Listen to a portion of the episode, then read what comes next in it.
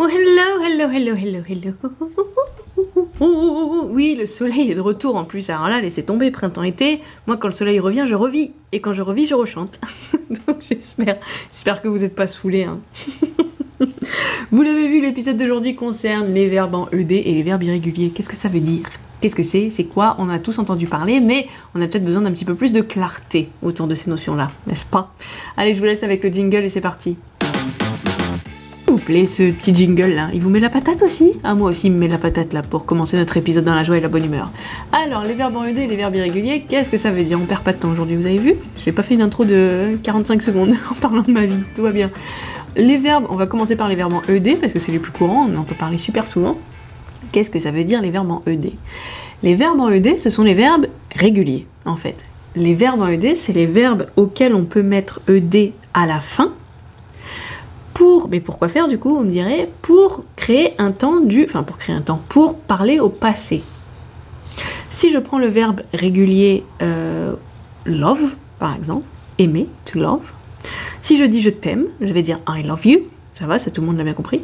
Par contre, si je suis dans un énorme conflit, je veux dire mais je t'aimais, je vais dire I loved you. Je rajoute le ed à la fin, qui se prononce du coup, vous l'avez entendu, de. I love you, I loved you. I loved you. Le simple fait de rajouter ce ed veut dire que c'est une action qui est finie et révolue. Donc autant dire si la personne qui est en face de moi espère encore un jour qu'on se remette ensemble, eh ben non, si je dis si je mets mon verbe ed, c'est fini, c'est foutu. I loved you. Mais du coup, c'est quoi les verbes irréguliers? Les verbes irréguliers, ce sont les verbes qui ne respectent pas la règle. La règle qui veut qu'on met ed en fait, quand on veut mettre nos verbes au passé. Un verbe irrégulier ne respecte pas cette règle. Donc, quand je vais vouloir mettre mon verbe au passé, je vais en fait avoir une forme différente, qui n'est pas en ED. Ça peut être plein de choses différentes, ça peut être une forme carrément différente, ça peut être la même chose, parce que vous avez vu, il y a des verbes irréguliers qui font la même chose dans les trois colonnes. Donc on peut plus faire la différence. Si je veux dire I love you ou I loved you, j'entends bien la différence même à l'oral. Alors que si je dis I cut a piece of paper, je découpe un bout de papier, I cut a piece of paper, cette phrase hors contexte peut être à la fois au présent et à la fois au passé. Parce que mon verbe couper, to cut, ses formes irrégulières, c'est cut et cut. Du coup, rien de bien compliqué.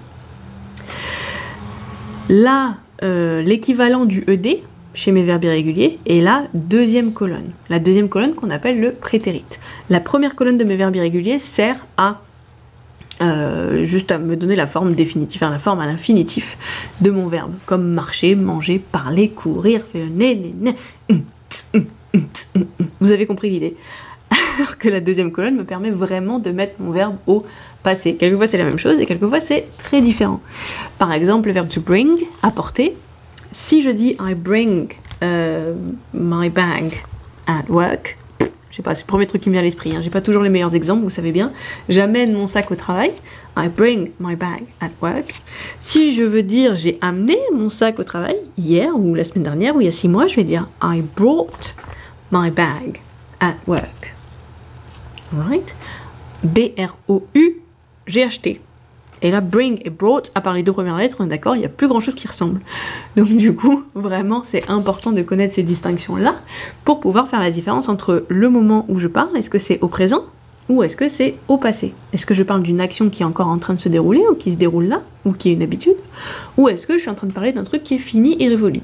Auquel cas, si je parle d'un truc fini et révolu, c'est soit ED pour mes verbes irréguliers, soit deuxième colonne pour les verbes irréguliers.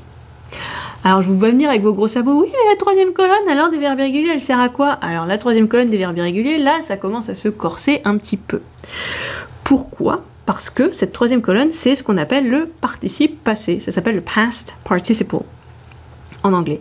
Ce participe passé il s'emploie à peu près comme des participes passés en français. Sauf que là où ça devient un peu plus complexe, c'est que les verbes réguliers en ED, eux, si on devait les classer dans trois colonnes, en fait, on aurait toujours les deuxième et troisième colonnes avec ED, ED. Love, loved, loved. Walk, par exemple, euh, marcher, walk, walked, walked. Euh, travailler, to work, work, worked, worked. Right on le fait pas, du coup c'est con, parce que ça ne sert à rien de les mettre dans trois colonnes, vu que c'est toujours la même, la même forme en ED. Alors que nos verbes irréguliers, quand on les utilise d'une façon différente, on va être obligé d'utiliser la troisième colonne. Les participes passés, c'est donc utilisé comme en français, pas que, mais comme en français principalement, quand par exemple on parle à la voix passive. Alors petit rappel sur la voix passive, c'est par exemple la phrase bateau que tout le monde utilise pour parler de la voix active et de la voix passive, c'est euh, voix active, le chat mange la souris, voix passive, la souris est mangée par le chat. Ok? Ça veut dire que celui qui subit l'action se retrouve à la place du sujet. Et donc subit vraiment, au lieu de dire mange, elle est mangée. Si je dois traduire ces phrases en anglais, ça va me donner The cat eats the mouse. Tout va bien Si je veux dire la souris est mangée par le chat, par contre, je veux dire The mouse is eaten by the mouse. By the cat. Pardon, la souris est mangée par la souris. The mouse is eaten by the cat. Eaten qui est la troisième colonne du verbe to eat.